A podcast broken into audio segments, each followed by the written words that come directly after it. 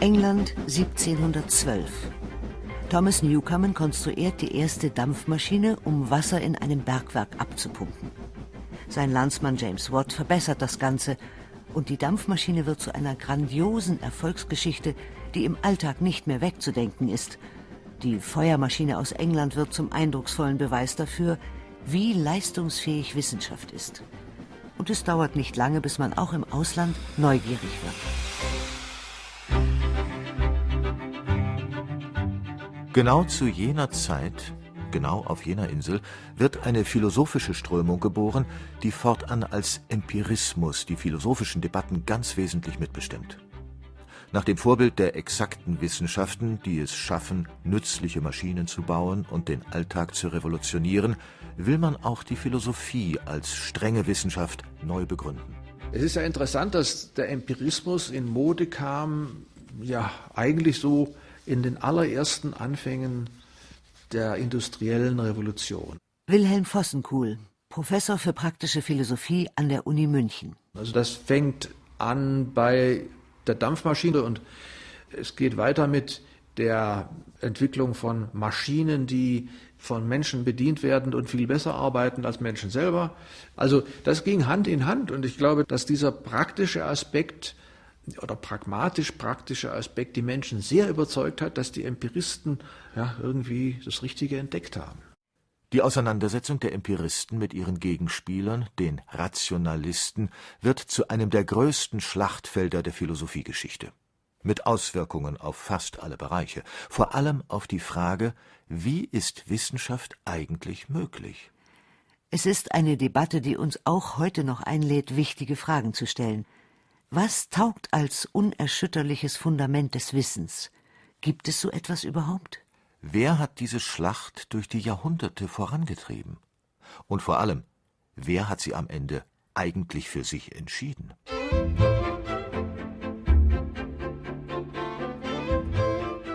Die Geburt des Empirismus oder gegen Eitelkeit und Aberglauben.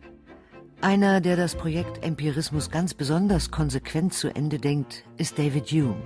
Resigniert stellt er fest, während die Naturwissenschaften boomen, drehen sich die Metaphysiker einfach nur im Kreis. Streitigkeiten häufen sich, als ob alles unsicher wäre. Und sie werden mit einer Wärme geführt, als ob alles gewiss wäre. In diesem Toben trägt nicht die Vernunft den Sieg davon, sondern die Beredsamkeit. Im Klartext, David Hume hat den Eindruck, keiner weiß etwas, aber alle labern drauf los, widersprechen sich, und es gibt keinen Fortschritt in der Philosophie. Besonders auf die Nerven gehen ihm die sogenannten Metaphysiker und Rationalisten. Eine Fraktion, die seiner Meinung nach von Vorurteilen, Aberglauben und Schwärmerei beherrscht wird.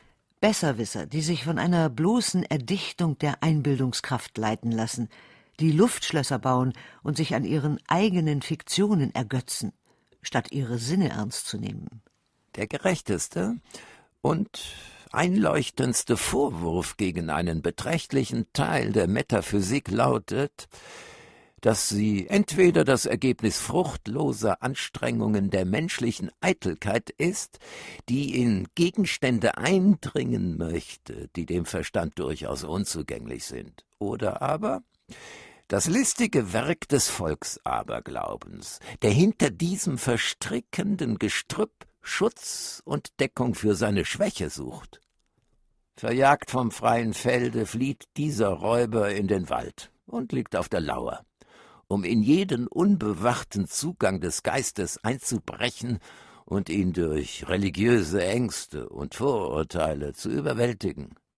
Dieses Gestrüpp nimmt Hume nun ins Visier. Er will die Metaphysiker zur Strecke bringen und feuert scharfe Pfeile ab.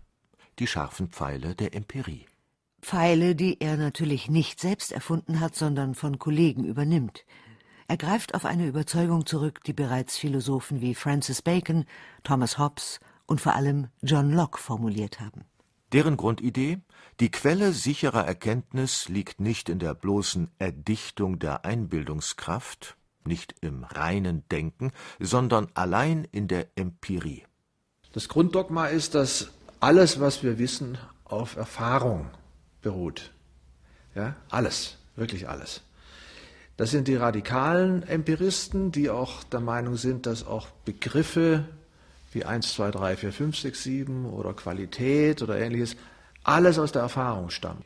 Also wenn, wenn alles aus der Erfahrung kommt, das ist schon mal ein Dogma. Ja? Und das nächste ist dann, ja, wenn das so ist, dann ist alles, was wahr ist, empirisch. Und diese Erfahrungswahrheit lässt sich, und das ist das Dritte, bestätigen. Das heißt, es gibt einen Prozess, in dem ich zweifelsfrei feststellen kann, das ist ein Tisch und Sie sind ein Mensch und so weiter. Erfahrung ist hier Sinneserfahrung. Sehen, hören, riechen, tasten. Alles, was wir wissen, haben wir einzig und allein aus diesen Sinnen, aus dem bloßen Sinneseindruck. So lautet zugespitzt das Programm der Radikalempiristen. Und das soll nun der erhoffte Schlüssel sein, um die Philosophie ähnlich fit und erfolgreich zu machen wie die Dampfmaschinenbauer der Zeit. Angelehnt an das Ideal des naturwissenschaftlichen Fortschritts. Statt herumzuspekulieren, ist Beobachten, Messen und Experimentieren angesagt. Soweit also das ehrgeizige Programm. Doch was ist am Ende daraus geworden?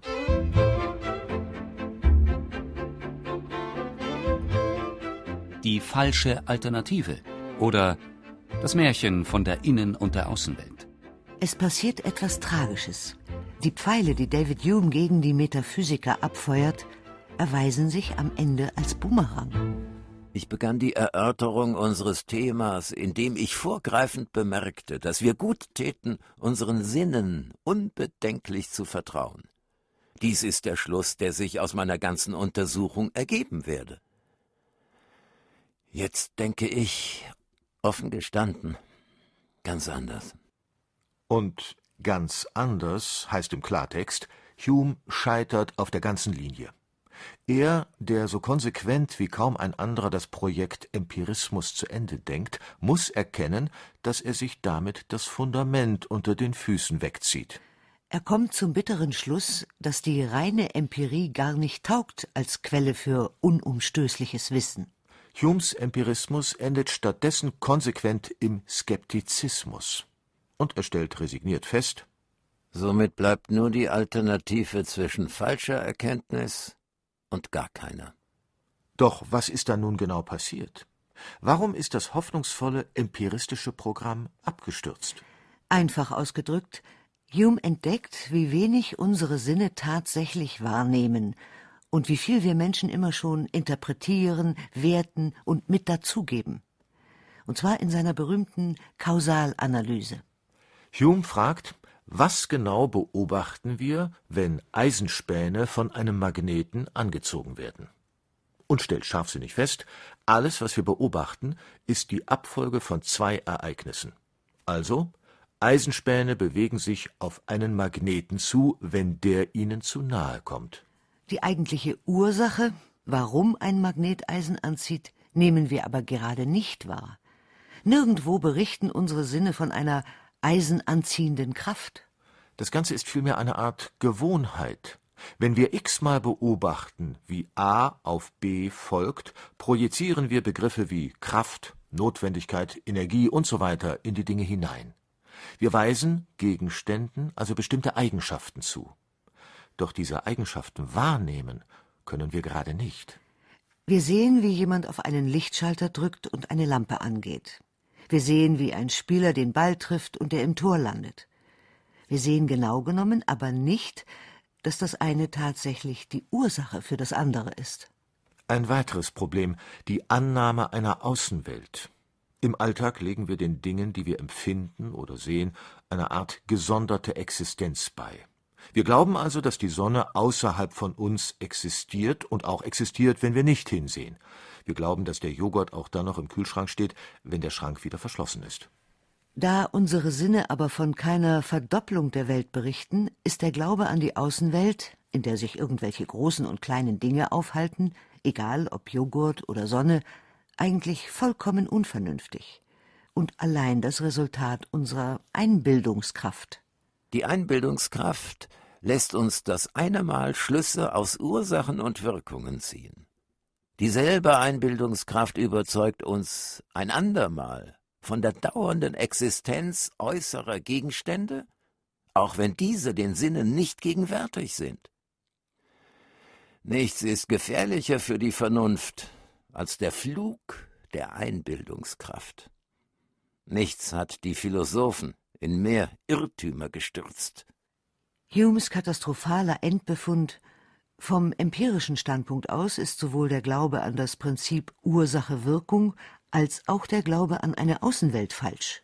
Beides sind aber genau jene Modelle, mit denen wir im Alltag und in der Wissenschaft permanent hantieren. Die überraschende Schlussfolgerung lautet daher, die Anhänger eines radikalen Empirismus können überhaupt keine Wissenschaft betreiben, da sich die Grundannahmen, die die Wissenschaft macht, empirisch gar nicht belegen lassen. Die radikalen Empiristen erliegen also einem grundlegenden Fehler, wie es der Hamburger Philosoph Herbert Schnädelbach auf den Punkt bringt. Also alles das, was wir als Erfahrung gelten lassen in den Wissenschaften, ist immer schon theoretisch imprägniert. Es ist immer schon bestimmt durch eine, durch bestimmte Sprachformen und es ist immer schon durch Methoden vorbestimmt. Sprich, die Annahme, dass es so etwas gibt wie reine, blanke, voraussetzungslose Wahrnehmung, entpuppt sich bei genauerer Analyse als Mythos. In Wirklichkeit habe ich das natürlich nie, nicht? In Wirklichkeit ist da immer schon mehr drin. Harald Schöndorf, Professor an der Hochschule für Philosophie in München. Wenn ich also wirklich nur ein Konglomerat von Sinneseindrücken hätte, dann hätte ich, das hat Kant sehr richtig gesehen, nicht, dann hätte ich quasi ein Chaos von verschiedensten Sinneseindrücken. Von Erkenntnis könnte nicht mehr die Rede sein. Sprache, Begriffe, Theorien. Wie all das entsteht, kann der Empirist gar nicht erklären. Denn sie entstehen auf keinen Fall dadurch, dass man Einzelerfahrungen quasi wie in einem Kübel einsammelt. Und auch das beste Stück der Naturwissenschaften, die sogenannten Naturgesetze, kann niemand zusammenbuchstabieren, indem er reine Sinnesdaten einsammelt. Das bloße Sammeln von Daten bringt also gar keine Erkenntnis. Wer tausend Dinge in seinem Zimmer anhäuft, hat am Ende einen Saustall, aber eben keine Ordnung.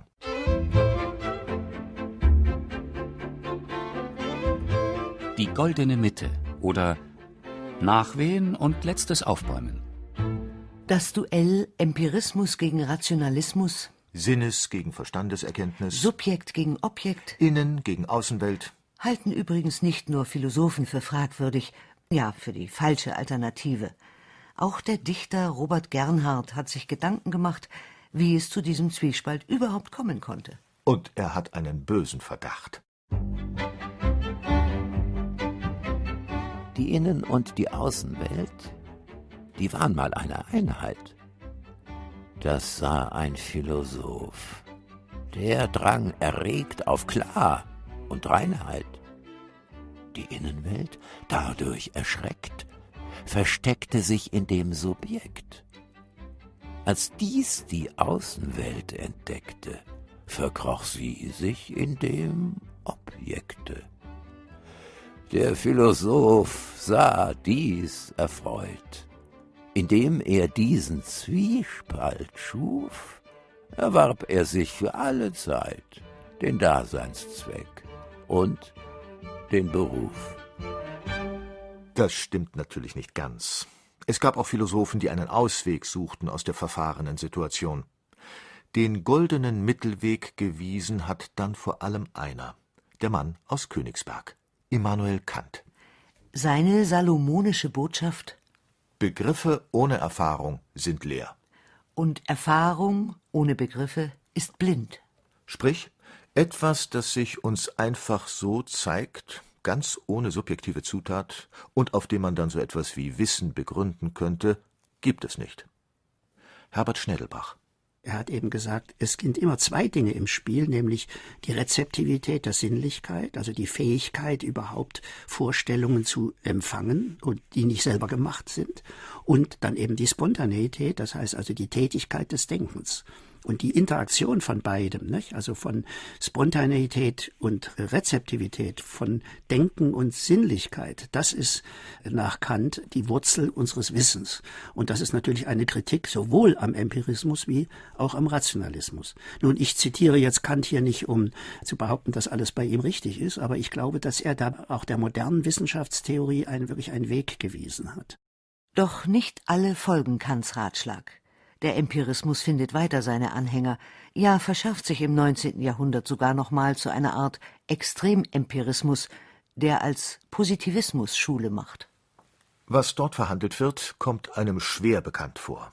Leute wie Auguste Comte glauben an den unbeschränkten Fortschritt der Wissenschaften und wollen erneut alles Wissen allein auf das positiv Gegebene begründen, wollen vom Tatsächlichen, Positiven ausgehen. Genau das, was andere Philosophen als Mythos entlarvt haben, wird dort also wieder zum Fundament erklärt, das unmittelbar Gegebene. Alles, was darüber hinausgeht, tun sie als nutzlos ab. Ein vorläufig letztes Mal bäumt sich der Empirismus dann zu Beginn des 20. Jahrhunderts auf, jetzt mit neuem Etikett als logischer Positivismus. Im sogenannten Wiener Kreis versammeln sich kluge Köpfe und schlagen sich mit der alten Frage herum, wie man denn nun Wissen begründen kann. Der Wiener Kreis macht dabei allerdings einen entscheidenden Schritt nach vorne, findet Herbert Schnädelbach. Der logische Empirismus und logische Positivismus hat eben verstanden, dass nicht die Sinnesdaten als solche, sondern die Beobachtungssätze, also die Protokolle, die Beobachtungsprotokolle, also schon sprachliche Gebilde, vielleicht als solche, so ein Fundament taugen. Das war auch deswegen vernünftig, weil man ja, man, man muss ja den Übergang schaffen von den sinnlichen Erlebnissen zu irgendwelchen Urteilen. Also unsere wissenschaftlichen Kenntnisse liegen ja in, der, in sprachlicher Form vor und vor allen Dingen erstmal auch die Naturgesetze, die sogar noch in mathematischer Form hingeschrieben werden. Und da hat man gesagt, na also hinter die Symbolik, hinter die Sprache kommen wir nicht zurück. Und dann hat man eben geglaubt, es gäbe auch im Bereich der Sprache solche Sätze, die eigentlich die Stelle des Fundaments einnehmen könnten. Und das waren eben meinetwegen Protokollsätze von der Form etwa am so und so vielten, so und so viel Uhr, Zeigerstand 0,7. So. Da hat man gemeint, das ist doch gar nicht bezweifelbar, sondern das ist doch ein Protokoll dessen, was tatsächlich wahrgenommen worden ist. Das Großartige am Wiener Kreis an Leuten wie Rudolf Carnap, Moritz Schlick und Otto Neurath ist allerdings, sie erkennen selbst, dass ihr Konzept nicht aufgeht. Sie haben die Größe, sich selbst zu kritisieren und haben dann versucht, zum nächsten Mal zu sagen, na ja, also wir müssen erst einmal zwei Sprachebenen unterscheiden, nämlich einmal die Theoriesprache, wo meinetwegen so die Newtonsche Physik drin formuliert ist, und dann die Beobachtungssprache, die dann festlegt, wie wir wissenschaftliche Beobachtungen protokollieren. Und das darf dann natürlich auch nicht in solchen subjektiven Termini geschehen wie äh, Moritz Schlick äh, sieht rot oder so, sondern es muss ja dann auch objektivierbar sein. Also man braucht dann vor allen Dingen auch Messgeräte. Ja, und die Sache scheitert halt daran, dass die Messgeräte ja selber Theorie imprägniert sind. Also man braucht, um Messgeräte konstruieren zu können, um sie auch validieren zu können, um sie einstellen zu können, damit sie wirklich aussagekräftig sind, braucht man selber schon wieder Theorie.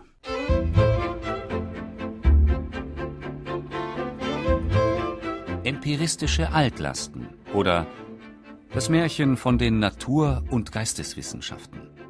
Auch wenn heute in den philosophischen Debatten Empirismus und Rationalismus keine sinnvolle Alternative mehr sind, im Alltag spielt das alte Duell immer noch eine große Rolle. Bis heute spukt eine Art Vulgärempirismus hartnäckig durch die Köpfe. Ein verklärtes Bild von einer Wissenschaft, die angeblich allein auf Erfahrung setzt, die eben hart und objektiv ist. Die prüft, testet, experimentiert und dabei die subjektiven, weichen sogenannten Geisteswissenschaften weit hinter sich lässt. Auf eine kurze Formel gebracht, Hard Science schlägt Soft Science. Faktenjäger schlägt warme Luftprediger. Alles ein großes Märchen, sagt Wilhelm Vossenkuhl. Zum Beispiel mit Blick auf die Hirnwissenschaften. Hart und weich, das ist so eine Spätanalogie zwischen innen und außen oder subjektiv, objektiv. Das kann man vergessen, denn wenn Sie die richtigen Neurobiologen sprechen oder lesen, dann stellen Sie fest, dass die genauso tentativ arbeiten wie ein x-beliebiger Philosoph.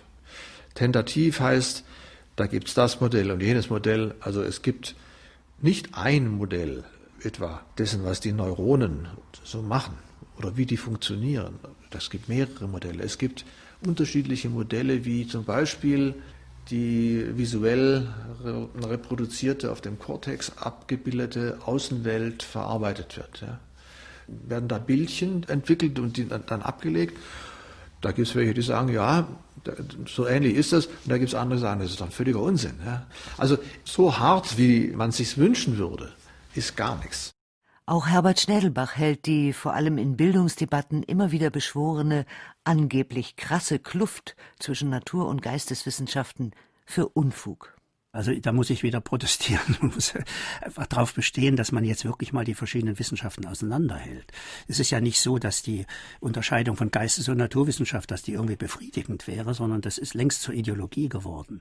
Und wenn man sich anguckt, was in, in den sogenannten Naturwissenschaften, was ist denn da eigentlich die Natur? Und gucken Sie mal das Verhältnis von Naturwissenschaft und Technologie. Also wenn man Maschinenbau zum Beispiel nimmt oder, oder so etwas. Oder auch die, die Atomtechnik oder auch die Gentechnik Technik. Das ist doch so kompliziert, dass es doch gar nicht möglich ist zu sagen, hier ein ganz bestimmter Erfahrungstyp ist hier gefragt und der ist dann auch die Basis für die Geltung und das, was man da in diesem Bereich vertreten kann. Ein Bauingenieur, der sich mit Statik, Material- und Formenkunde beschäftigt, macht und braucht eben ganz andere Erfahrungen als ein Physiker, der schwarze Löcher und Antimaterie erforscht. Überhaupt beschäftigen sich Physiker heute eben nicht mehr mit einer Art mechanischen Klötzchen-Außenwelt, die man sieht und vermisst. Außerdem ist es ja gar nicht wahr, dass die Geisteswissenschaften nicht empirisch arbeiten würden. Auch Historiker oder Germanisten sichten empirische Quellen, gehen in Archive und sammeln Daten. Erfahrung in der Wissenschaft ist heute quer durch alle Disziplinen, also viel breiter und viel mehr als reine Sinneserfahrung. Ein radikaler Hardcore-Empirist wäre gar nicht lebensfähig. Er würde einfach nur den Betrieb aufhalten. Herbert Schnädelbach.